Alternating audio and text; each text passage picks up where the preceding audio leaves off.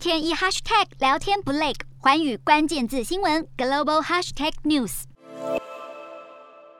全球焦点放在俄乌冲突局势，正在进行的中国两会反而大受冷落。今年是中共二十大的开局之年，全国两会又是上半年中国政治的重头大戏，理应要有盛大风光召开的气势，来为迎接中共二十大胜利召开揭开序幕。但事与愿违，今天的国际新闻评论要来谈谈今年两会堪称是习近平上台后最不受瞩目的一次，有哪些议题值得关注？中国对内对外战略方针是否有改变？首先，跟台湾有关的议题是北京当局在两会中的涉台言论，如之前的评论分析，有关台湾议题在这次两会的官方报告中篇幅显得相当少。国务院总理李克强除了重申反独促统的立场，依旧还是老调重弹，没有太多新意。政协主席汪洋所提出的工作报告中，更罕见只字未提台湾。显然，在二十大正式登场之前，中国仍维持对台既定论述的路线，防止出现任何不可控的变数。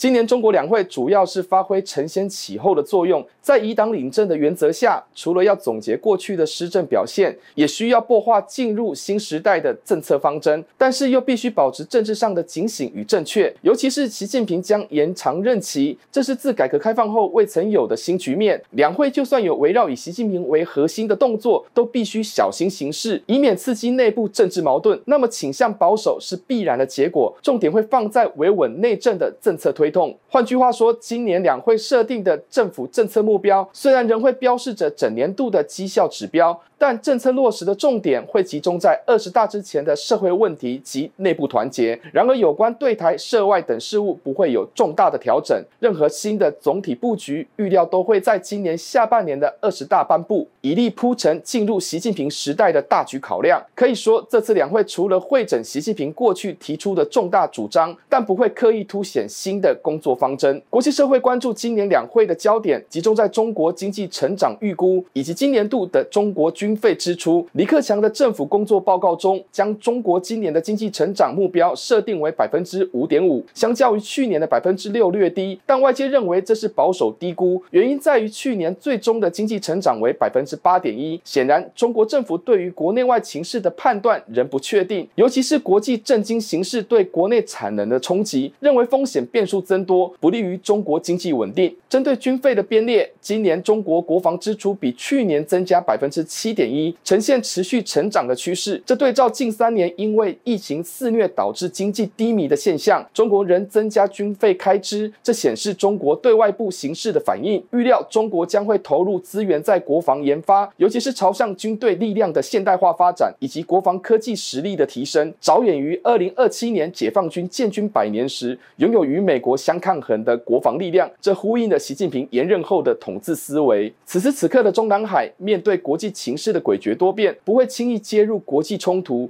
尤其是俄乌战争的态度与立场，表面上不会有太多的议论。无论是支持俄罗斯，或是声援乌克兰，对中国来说都将会带来一定程度的伤害。又加上当前维稳内部政治局势比较重要，欧美国家也放大检视中国是否会借机对台发动军事攻击。唯有保持低调模糊的路线，才能避免外部因素对内政的干扰。值得留意的是，中国也在为急剧变化的国际情势做准备，尤其是地缘政治对中国社会经济的冲击，粮食安全成了中国近期关注的焦点。今年中共发布的一号文件就强调确保国家粮食安全以及防止农村返贫的底线，这都涉及到中国整体社会的稳定，以及习近平过去号称全面小康社会及脱贫的政绩。可以预判的是，在中共二十大正式揭幕之前，习近平的策略是对外转攻为守。对内则是坚守稳定压倒一切的思维。Hello，大家好，我是寰宇新闻记者涂文君。如果你有聊天障碍、话题匮乏，想要跳脱舒适圈，现在只要追踪寰宇关键字新闻 Podcast，就可以体验一场沉浸式的国际新闻饗宴。从政治、经济到科技，一百八十秒听得懂的国际趋势，让你一天一 Hashtag 聊天不 lag。